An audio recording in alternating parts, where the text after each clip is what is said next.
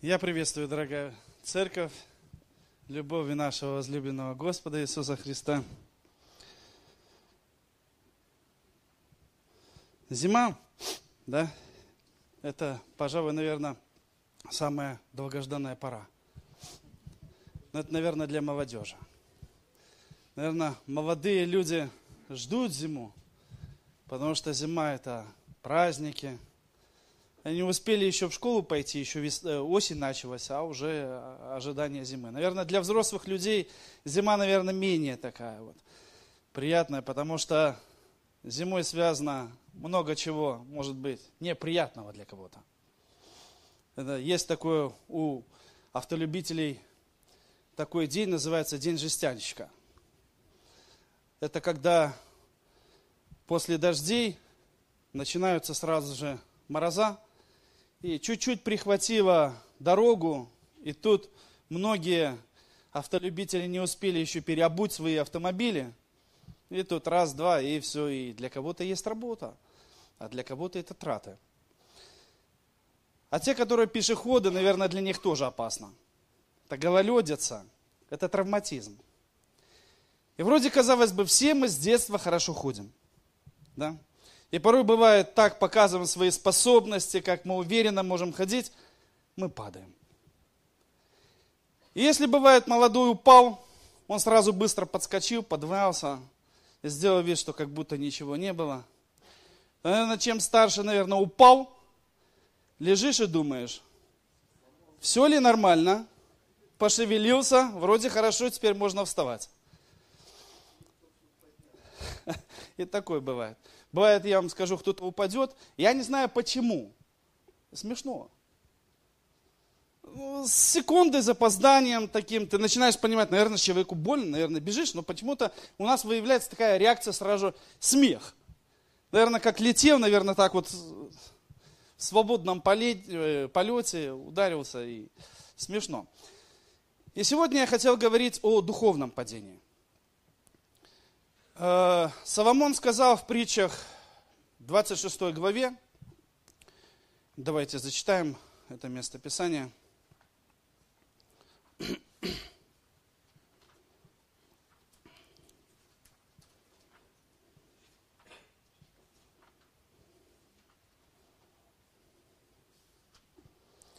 Притчи 24, 16 стих. «Ибо семь раз упадет праведник и встанет, а нечестивые падут и погибель, и, и погибель, впадут в погибель. Итак, Соломон отметил довольно интересный момент. Праведник падает и не один раз. Кто же такой праведник? Очень часто нам кажется, что праведник это безгрешный, стойкий, абсолютно человек. И словарь, если обратиться к словарю толковому, то э, праведник – это тот, кто живет строго согласно заповедям, предписанной ну, какой-нибудь религии. Потому что праведники бывают не только у христиан. Праведники есть мусульмане, праведники есть э, буддисты, и праведники есть иудеи. Также праведник – это тот, кто во всем руководствуется принципами справедливости, честности, не нарушает правила нравственности. И если быть внимательным, читая Библию, то мы знаем, что э, еще до закона были праведники. Праведник Ной. Был праведник. И своей праведностью он приобрел благодать перед Господом. И эта праведность послужила к тому, что спасен он и его семья. Праведник был Авраам, потому что он верою принял от Бога то, что Бог ему обещал. И этим он стал праведником. Праведник был также его сын, его внук и последующие уже колено до закона – они тоже были праведны. Праведны они были потому, что они соблюдали справедливость, честность, нравственность. Даже, казалось бы, тот самый Лот, довольно загадочный праведник. У многих, может быть, Лот вызовет спорное отношение. Потому что, судя по тому, что жил в Содоме, э, мучился, видя и слыша дела беззаконные. И в конце мы знаем, что дети имели сексуальную связь с отцом. И его поступок вызывает сомнения. Но, однако, Петр, апостол, в своем послании говорит, что и мучился праведник Лот в праведной душе своей. Все-таки Библия называет его праведником. И если быть внимательным, можно увидеть, в чем э, проявляется его праведность. Но когда появился закон, мы знаем, что праведники становятся при исполнении закона. Что значит упасть? Упасть – это отклониться от праведности, от тех норм, от тех правил, от тех заповедей. Каковы причины бывают падения? Я думаю, что причины падения их очень много. И я бы хотел бы выделить их пять, которые, на которых я падал, и я был свидетелем падения других людей. И первый из них, это Иисус говорит э, в 24 главе Евангелия от Матфея, говорит, что, э, что по мере умножения беззакония в людях э, ослабеет любовь. И если сегодня посмотреть на время, я думаю, что каждый, наверное, скажет, что э, в его время, наверное, было самым тяжелым. Во все времена. Но за мою жизнь я могу сказать, что раньше было легче. Ну, в каком плане? Раньше можно было гулять на улице безопасно. Автобусов, точнее этих э, транспортов было не так много, не такого было особого движения. Можно было гулять, даже можно было посреди дороги идти, никто тебе не посигналит. Можно было гулять допоздна. В принципе, никому ничего не угрожало. Можно было просто, ну, как-то было по-другому. Другие люди смотрели за тобой. Если кто-то, ты куда-то полез, там кто-то быстрее там покричали, покричали, а раз на тебя страх нагнали, ты убежал.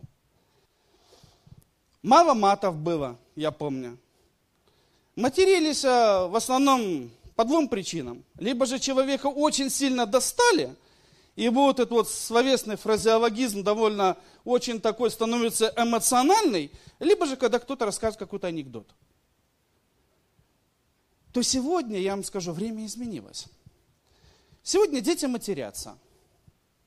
Я вам скажу, в мое время такого не было. Первый раз я матюгнулся в 16 лет. И когда матюгнулся, я по сторонам смотрел, чтобы никто никакой не, не, не, не увидел этого. Потому что могли бы просто дать леща мне подзатыльник. Сегодня материшься, матерятся дети, и э, в большинстве, я смотрю в транспорте, езжу в общественном, э, взрослые игнорируют это. Если ребенок куда-то лезет, гуляет на речке, по льду, мало кто сделает замечание ему. В основном многие пройдут мимо и проигнорируют. Сегодня очень много транспорта, и транспорт ездит, и порой бывает даже не уступает пешеходам, хотя пешеход бывает э, идет по месту, где нужно ему ходить по правилам на светофор, но ему сигналят, давай быстрее. Сегодня время жестокое. Сегодня, я вам скажу, появился интернет. Я думаю, что интернет – это такой соблазн. Раньше этого не было, и раньше можно было бы договориться с человеком, давай встретимся во столько-то, во столько-то, и заметьте, никто не опаздывал. Сегодня имеем э, мессенджеры, имеем связь, и при этом опоздаем. Как правило, на минут 15. И сегодня учат о том, что извиняться за это не надо. Потому что это вызывает чувство вины. Психологи так учат. Потому что я важный. Спасибо, что вы меня подождали. И сегодня каждый имеет телефон, компьютер, телевизор. И этот поток информации негативный, он вторгается в нашу жизнь. Я не говорю, что интернет это зло. Нет. Интернет это как нож. Ножом можно накормить людей, нарезав мясо, накормить голодных. И ножом можно лишить жизнь. Также и интернет. В интернете можно получать очень много полезного. И даже если мы вооружимся мыслью, почитать Библию или почитать, может быть, какую-нибудь статью христианскую, обязательно по законам подлости там найдется какая-нибудь реклама, предлагающая что-то пошлое. И невольно твои глаза обращают, потому что ты хочешь прочитать статью, она вылезла, и тебе нужно ее просмотреть, потому что там каких-то 5 секунд. Ты посмотрел, и это где-то откладывается внутри. Знаете, что у дьявола есть цель. Иоанн сказал в 10 главе, что у него есть цель. Украсть, убить и загубить. И потому дьявол пытается, он понимает, что встречную с христианином ему очень трудно столкнуться, потому что у него есть Дух Божий. И он знает, что напрямую он проиграет. Поэтому его задача украсть. Украсть у нас мир. Украсть у нас время. Украсть у нас Дух Божий. Дав нам что-то. Раз пришло сообщение. Утром проснулся рано. Что в этом мире изменилось, покуда я спал? И оп, оп, оп, оп. 30 минут прошло. А, время на работу бежать. На работу. Ну, в автобусе что делать? 30-40 минут ехать. Телефон и раз, раз, раз, раз, раз. Интересно, особенно такое это в Инстаграме есть рилзы, да, правильно называю? Вот. И вот эти вот короткие видео. И оно вроде полезно. Вроде все полезно. Ну, раз, два, три, четыре. И, и я время потерял. Теряя время, я теряю возможность иметь общение с Богом. Теряя общение с Богом, я теряю мир, теряю Божье благословение. В итоге я становлюсь потерянным. И он потихонечку начинает убивать в нас плод духа. Мы становимся раздражительными, агрессивными. Мы смотрим на войну соседних стран, и у нас появляется агрессия. Почему? Потому что нас вынуждают выбрать сторону. Либо та, либо иная. Нейтральной здесь нет. И здесь мы начинаем смотреть, кто единомышленник. А, ты, значит, мы с тобой. А те, не, на, это такие. И невольно мы становимся ожесточенными, жестокими, хладнокровными, бездушными, бесчувственными в отношении других людей. И тогда мы умираем в Боге. Дальше. Это жизненная ситуация. Какие жизненные ситуации бывают в жизни? которые могут привести к падению. Наверное, болезнь. Одно дело, когда там сопли появились, а там кто как, кто на колени, кто сразу высморкался, кто запырскал, кто-то таблетку. Каждый из нас воспринимает разные ситуации в жизни по-разному. В зависимости от того, э, кто в какой среде вырос, кто под что поддался влиянию. Вот. Но Бывают ситуации, которые длятся долгое время. Ну, к примеру, болезнь супруга, онкология. Несколько лет. Я думаю, что это изматывает. Молишься, молишься, вроде ответа нету. И вначале вроде и верил, и все хорошо, и что-то поддается слабинке. Проблемы на работе. Вроде было все хорошо. Но появился какой-то начальник. Или коллега, у которого есть дар. Он способен знать, как тебя достать. И он все делает искусно для того, чтобы тебя вывести. И бывает, да, бывают такие ситуации, когда брат или сестра говорит начальнику, дух, я приказываю тебе отойди от меня. Ну, я думаю, что вы понимаете, чем это может закончиться. Скажешь спасибо, вы самое слабое звено в нашем коллективе. И у тебя появляется вторая проблема. Где теперь найти работу? Я вам скажу, эти ситуации, они тоже изрядно выводят. Это постоянные э, конфликты в семье, где может быть кто-то неверующий. Допустим, супруг или супруга пьет. Это тоже, это тоже приводит к нашему духовному падению. Искушение. Искушение, оно бывает разное. Есть искушение, которое от дьявола. Э, все мы помним Евангелие от Матфея, 4 глава, когда Иисус был духом возведен в пустыню, чтобы там поститься 40 дней. И напоследок Писание говорит, он завкал. То есть Иисус захотел есть.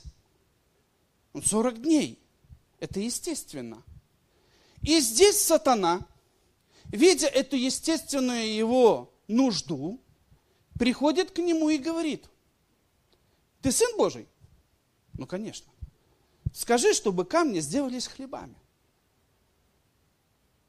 Бывает искушение, которое приходит от сатаны. Когда сатана, видя наши немощи, видя нас, когда мы ослабеваем, он приходит нас, пытаясь добить.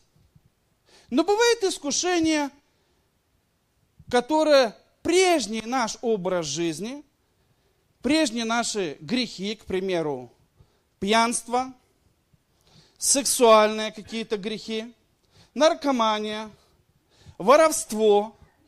То есть каждый жил в той или иной среде и поддавался той или иной э, влиянию, тому или иному влиянию.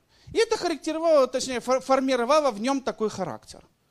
И вот сатана, зная это, он искушает нас нашими грехами. Кого-то алкоголем, кого-то наркотиками. А кто-то может быть слаб, имея проблемы сексуальные, его всегда сатана пытается соблазнить этим.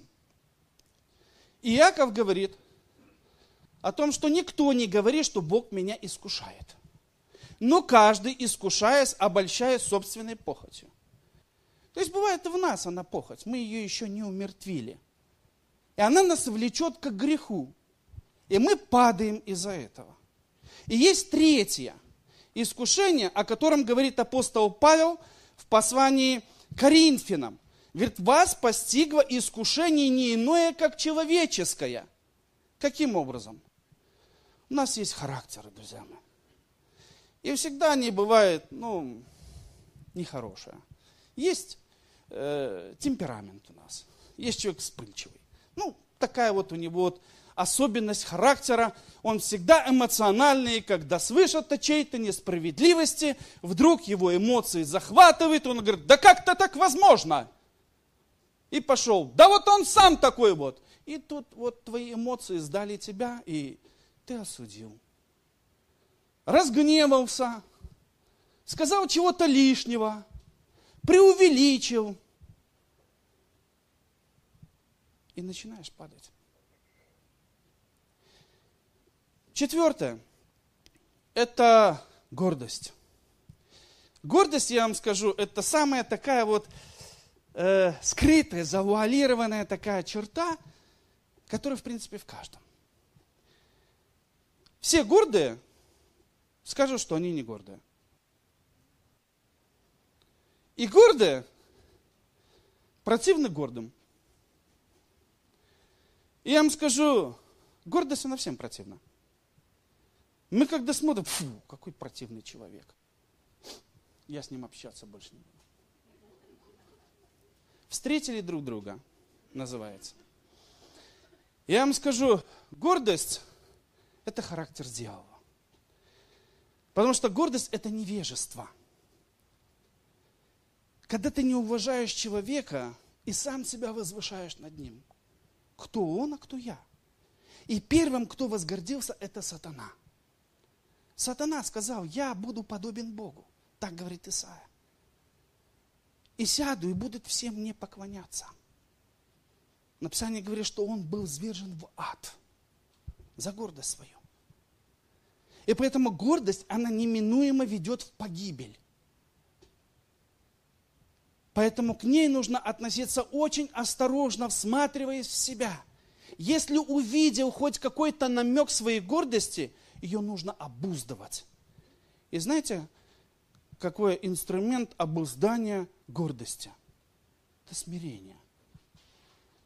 Я вам скажу, гордость – это противоположное смирение. Если человек смиряет себя, не возвышает, а наоборот себя принижает. Говорит, я раб ничего не стоящий.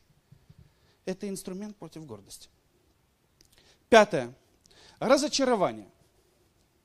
Разочарование, я думаю, что через это проходят многие. Мы склонны к мечтанию. Наверное, все мечтают. Все мечтают, все думают, все придумывают, фантазируют. Ну вот Бог творец, и мы творцы. Но большинство мы своих мечты не можем осуществить, но хотя бы дай хоть помечтать об этом. Я вам скажу, все молодые мечтают выйти замуж или э, жениться. И вот мы смотрим корейские дорамы, турецкие сериалы, кто-то читает книги умные, как сделать брак счастливым. Сегодня очень много информации. И мы читаем, она же вроде хорошая, мелодрама хорошая, располагает. Можно прочистить все слезные протоки. Я вам скажу, можно много чего съесть, когда смотрел. Приятное время, возможно. Но я вам скажу, в этом есть чары. Очаровал себя, нашел. И вот мы находим всегда самое лучшее, ведь скажите. Всегда самое лучшее из того, что было. А потом говорим, бачили, глаза шубрали руки. А теперь, как это возможно любить? Сколько это нужно терпения. И разочаровался. Ну как-то так. А вот так вот. Бывает, я вам скажу, мы разочаруемся в Боге. Мы молимся к Богу, мы, мы читаем, и вроде мы правильно читаем, правильно? Мы правильно читаем, мы думаем, что вот мы правильно знаем. И думаю, что мы каждый знаем, что мы знаем правильно Бога. Ведь может быть Он ошибается, но не я. И мы верим в это. Но Бог бывает непредсказуем поступает не так, не согласившись с нами. И взял, поступил так, как ему захотелось. Вот я думал, что я нашел уникальную форму, а он не посодействовал мне с этим. И я разочаровался в Боге. Почему Бог мне не ответил на то, чему я молился? Мы разочаровываемся, бывает, пришли на служение вдохновленное, слушаем проповедь о том, как брат говорит вдохновленно, говорит, я благословлял Бога и приносил сверх десятины, тридцати десятину. И я благословлял, Бог дал мне больше. И чем больше я даю, тем больше получаю. И кто-то сидел в зале и говорит, уникальный способ, как обогатиться. Я нашел хорошая вещь. И об этом сегодня в мире, кстати, мирские психологи говорят. И вот человек начинает жертвовать десятины, а в ответ не получает ничего. Бог почему? А еще Писание говорит, ты испытывай Бога. Дай Бога взаймы. Но Бог говорит, ты получишь воздаяние, да, но там. Но нам так хочется, чтобы мы это воздаяние видели здесь, на земле. И это, к сожалению, приводит к разочарованию. Мы склонны к чарам. Это основные причины. Как узнать, упал я или стою? Апостол Павел говорит, бойся, чтобы не упасть. Есть предвестники, есть симптомы падения, которые говорят о том, что ты можешь упасть, или, может быть, они уже охарактеризовывают твое падение. И первый из них – это недовольство. Когда мы недовольны. Недовольство, друзья мои, это потеря мира. Вы будили хоть раз спящего человека неожиданно? Вот человек лежит под одеялом, ему тепло, хорошо, и он заснул. Спит, видит сон. А тут кто-то будет его говорит, где ключи от танка? Представьте, какая его реакция. Вряд ли он скажет в тумбочке. Ну, бывают и говорят такие, я помню, что в армии такие шутки были. Говорят, тумбочки, на полбочке посмотри. В кармане начинает искать. Вот. Но в большинстве случаев можно взять и, ты видишь, я сплю. А ты меня беспокоишь. И это вызывает негатив, да, у нас. Я вам скажу, недовольство – это первый признак говорит о том, что мы близки к падению. Одно дело, когда ты недоволен собою, это может вести человека к изменению. Другое, когда мы становимся недовольны кем-то. И когда мы недовольны кем-то, мы забываем Божью работу, и дьявол дает нам свою. Искать недостатки в других. Опасность недовольства тем – что недовольный человек начинает искать изъяны в тебе. Недовольство – это преддверие всем другим грехам, таким как зависть, обида, злоба, гнев, ярость, раздражение, жалобы, агрессия – ведь когда мы недовольны, мы говорим, сам на себя посмотри. Правильно? Следующее. Обиды. Что такое обиды? Обиды, я вам скажу, это когда затрагивает наше самолюбие. Я вам скажу, это реакция. В ней ничего такого плохого нету. Это просто реакция на происходящее чего-то, порой просто бывает. Мы рассказываем что-то интересное, да? Мы, мы всегда рассказываем что-то интересное. Мы никогда не говорим ничего неинтересного. И вот мы говорим что-то интересное кому-то, а этот кто-то, ну, сидит и в телефоне что-то смотрит. Или, может быть, э, отвлекся что-то. И я смотрю, что он не обращает на меня внимания, а я же говорю интересное. И что я делаю? Я обижаюсь. Мне становится обидно. Я так интересно рассказывал, а он просто меня не слушает. И он говорит, ну что ты хотел? Да все уже приехали. Не хочу. Так бывает мы с Богом. Мы молимся Богу. Мы ожидаем чего-то от Бога. А Бог не отвечает. И нам кажется, ну, что читать Библию? Я и так ее знаю она ничего нового не скажет.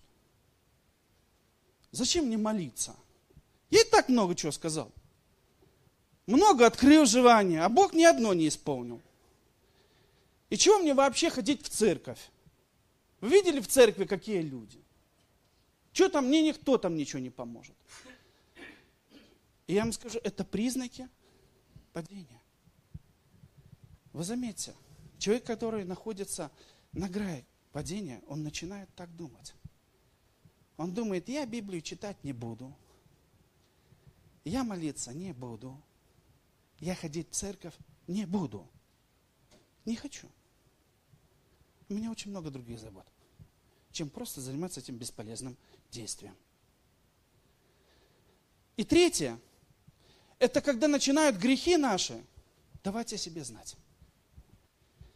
Если мы замечаем, что у нас начинаются появляться мысли, мысли наших прошлых грех, грехов.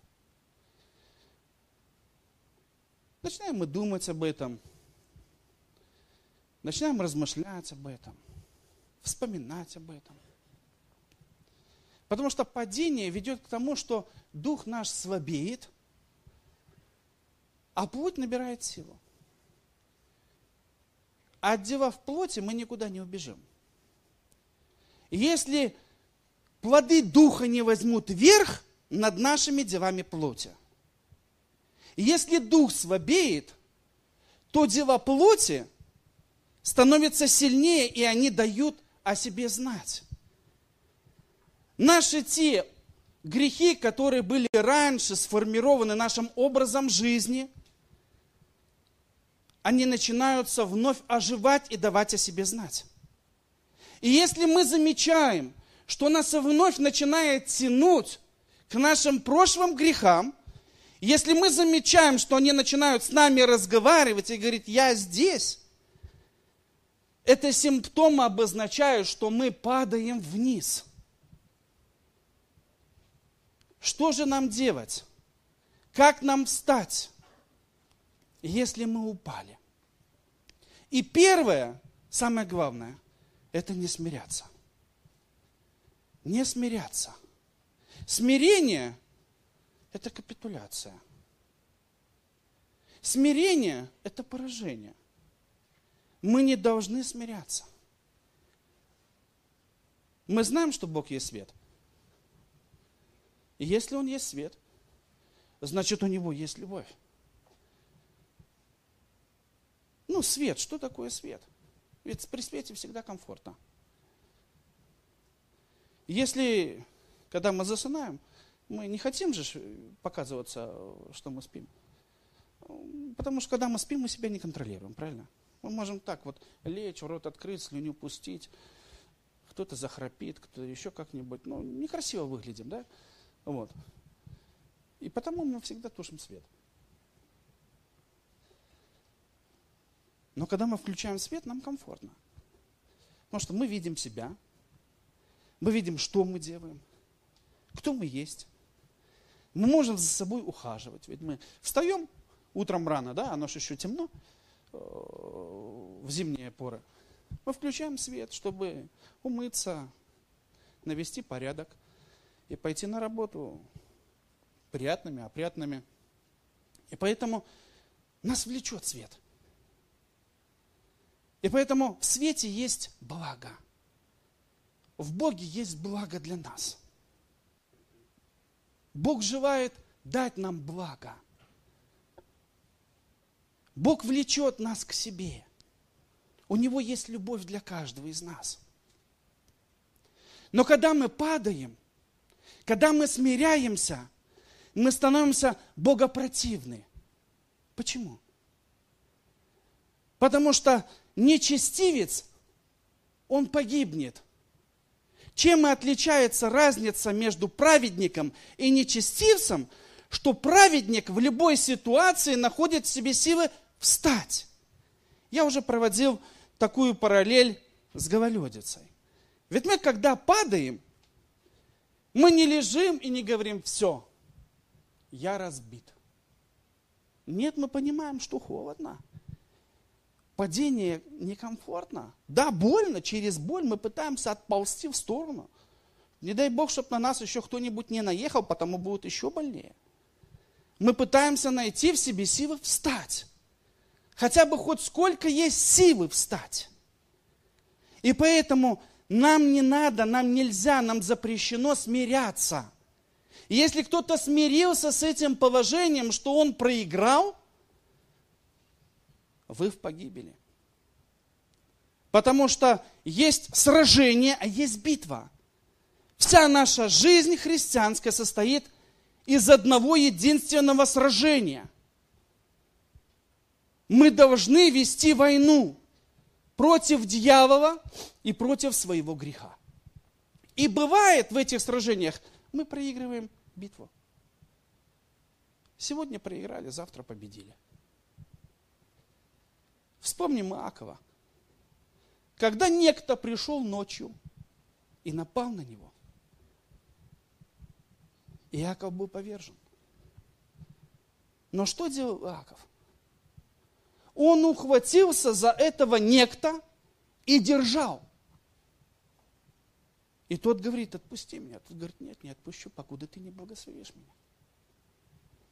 И потому вот тебе имя, имя тебе Израиль.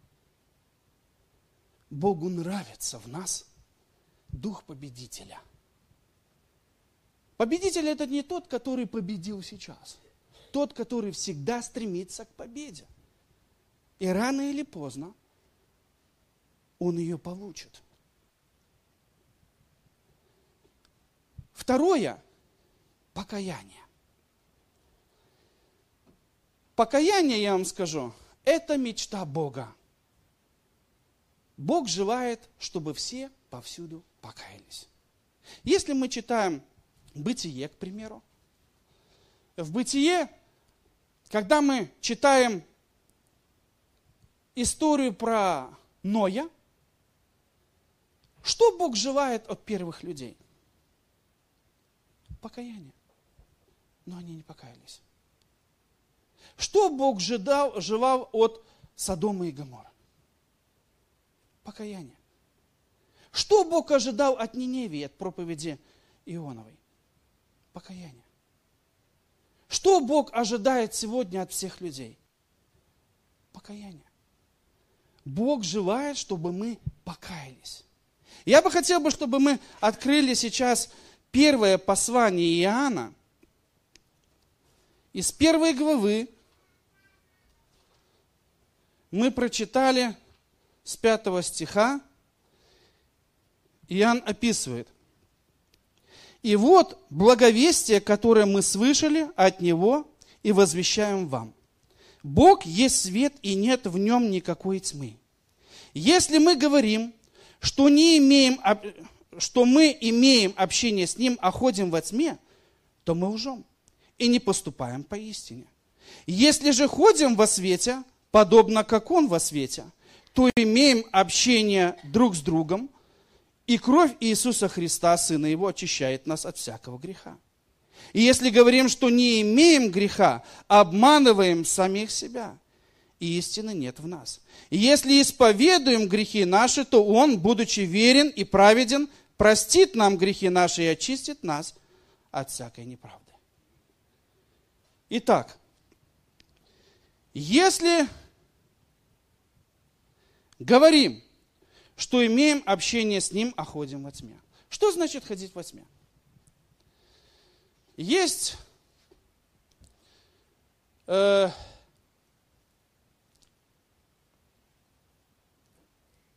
есть э, понимание о грехах.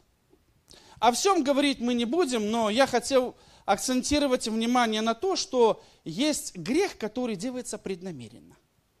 Каким образом? То есть это произвольно, когда человек думает об этом, когда он планирует это сделать.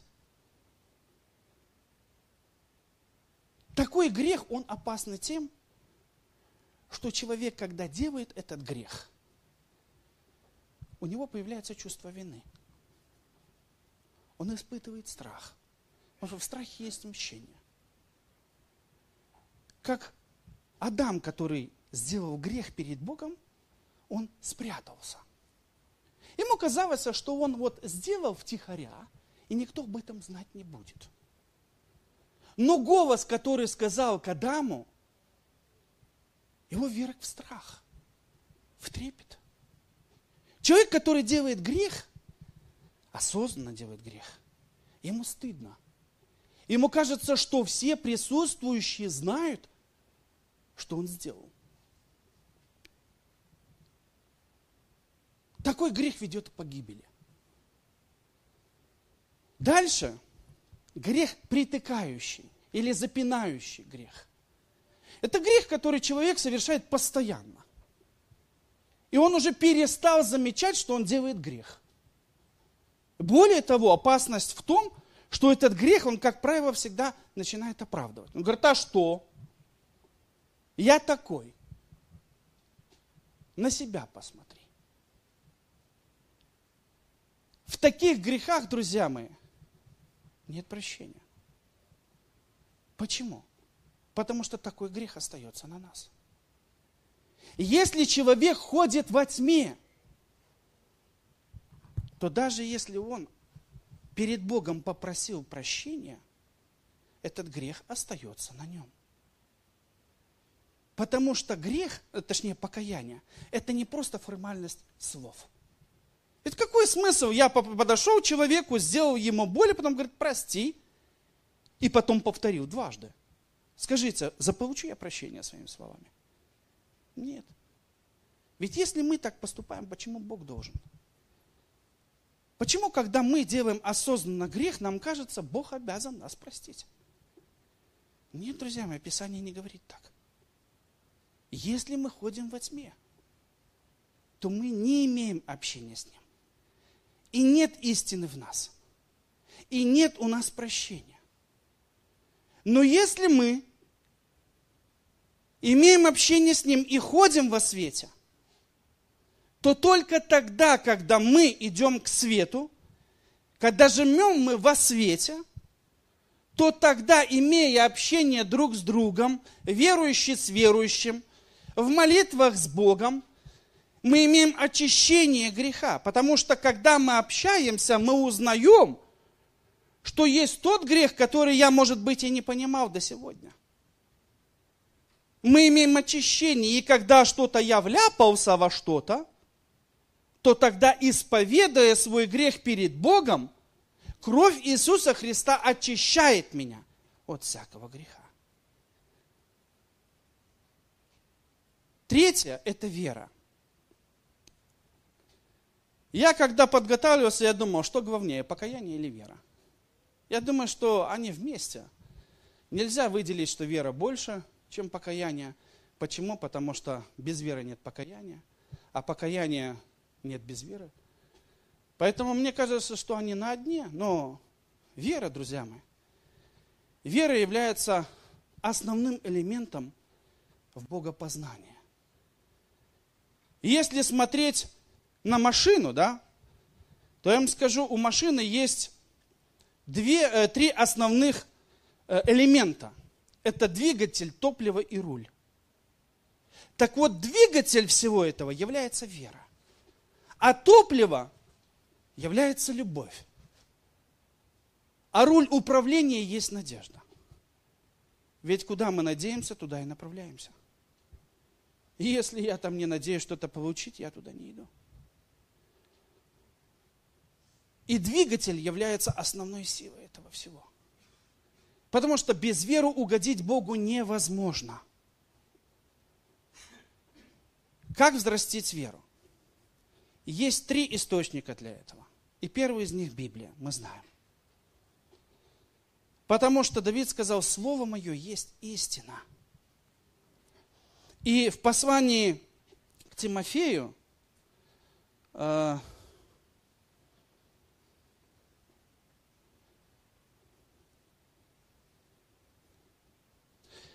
2 Тимофея, 3 глава. Всем известное место Писания.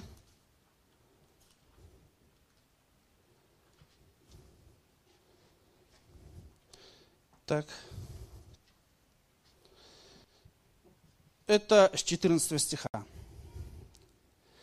Обращение к Тимофею апостол Павел говорит, а ты пребывай в том, чему научен, и что тебе верено, зная, кем ты научен. При том же ты из детства знаешь священное писание, которые могут умудрить тебя во спасение верою во, э, во Христа Иисуса. Все Писание богодухновенно, полезно для научения, для обличения, для исправления, для наставления в праведности – да будет совершен Божий человек, ко всякому доброму делу приготовлен. Вот цель Писания. Писание полезно для научения. Пребывая в Писании, мы учимся, как правильно жить перед Богом. В процессе этого изучения Писания мы обличаемся и исправляемся там, где, может быть, мы несовершенны, чтобы больше достигнуть спасения. Второе – это молитва. Когда человек начинает читать Библию, человек не может быть безгласен. Это ответ. Когда я начинаю слышать то, что Писание говорит, молитвой я начинаю ему отвечать. И мы знаем, что апостол Павел говорит, в молитве быть постоянным. Как правильно? Молиться утром или вечером? Очень часто идут споры. Когда правильно? Утром или вечером? Колено преклонно или стоя? А правильно ли молиться в постели? Или все-таки на коленях? Писание говорит постоянно. Работаешь? Молишься. Едешь за машиной? Молишься. Едешь в транспорте? Молишься. Готовишь кушать? Молишься. Молиться можно везде. В нас должен быть всегда присутствовать молитвенный дух. И апостол Павел также говорит, молитесь духом. Нам нужно духом молиться. То есть не только умом, но входить в молитвенный дух. Когда ты входишь в Божье присутствие, умом, начинается молиться твой дух. И тогда ты так вовлекаешься в молитву, что свои нужды ты просто оставляешь, ты забываешь свои нужды. Ты начинаешь просто Бога благодарить. Потому что ты рад, что это твой Бог, что Он тебя слышит, и Он к тебе близок. В молитве также нужно бодрствовать с благодарением. Это послание э, к Авасянам говорит апостол Павел мы должны бодры быть в молитве. Потому что, когда бывает скользко, это то же самое, когда мы выходим на улицу и смотрим. Вчера был дождь, а сегодня подморозило. Значит, опасно. Ведь мы бодрствуем каждый день. Перед тем, чтобы завтра пойти на работу, мы смотрим погоду. Дождь. Что мы делаем? Берем зонтик. Неприятно попасть под дождь, правильно? Будет он, не будет, мы не знаем. Но мы бодры. Точно так же и в духовном. Мы должны быть бодры. Мы должны постоянно молиться. И в состоянии молитвы мы можем предвидеть свое падение. Третье – это церковь. Церковь – это здесь посольство Бога на земле. Земля вся грешна. Но Бог установил здесь свое посольство. Здесь находится паспортный стол, здесь визы выдаются нам. Сюда мы приходим, к Богу. И если мы там потеряли свой паспорт, потеряли свое право гражданства, мы можем прийти сюда, в дом Бога, и его восстановить. И потому автор, я не буду уже говорить, что Павел, так мы, не написано, кто написал послание евреям, но там говорится в 10 главе, 25 стих. Нехорошо оставлять собрание своего, как есть некоторых обычай.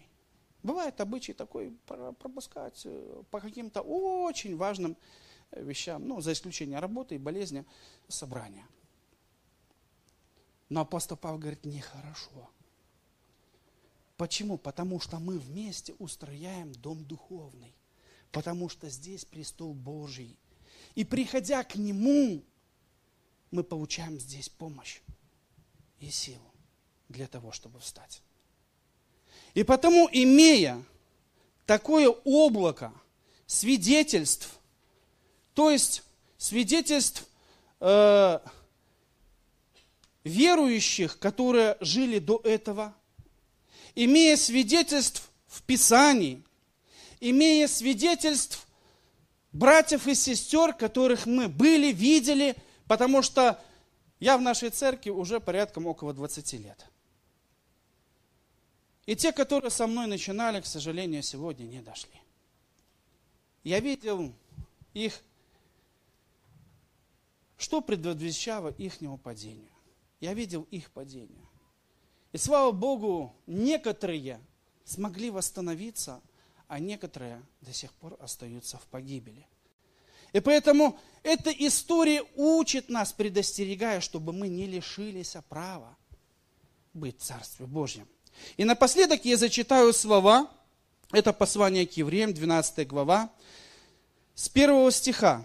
«Посему и мы, имея вокруг себя такое облако свидетелей, свергнем с себя всякое бремя и запинающий нас грех». То есть это все вот эти вот причины, которые ведут нас к погибели, ведут нас к, э, э, к падению, свергнем себя и с трепетом будем проходить подлежащее нам поприще, то есть нашу жизнь. То, что нас ожидает впереди. Потому что от падения нас не защищает ничто падение, я вам скажу, бывает это просто жизненная ситуация, которая так или иначе встречаются, нам нужно просто их преодолевать. Дальше. Взирая на начальника и свершителя веры Иисуса, который вместо предлежащей ему радости.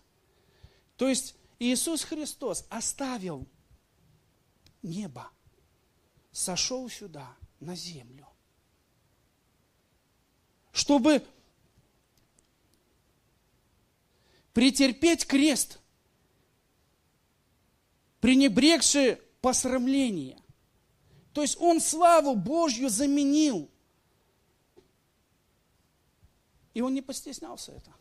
Он не посчитал это позором, отказаться время от славы, войти в образ человека, претерпеть это срам от людей – этот позор и унижение. Для него не было это пренебрежением. Он не считал это позором. И восел одесную престола Божья. И вот совет, который апостол Павел говорит нам. Помыслите о претерпевшем такое над собою поругание от грешников, чтобы вам не изнемочь и не ослабеть душам нашим. Вот совет – который апостол Павел оставляет для нас.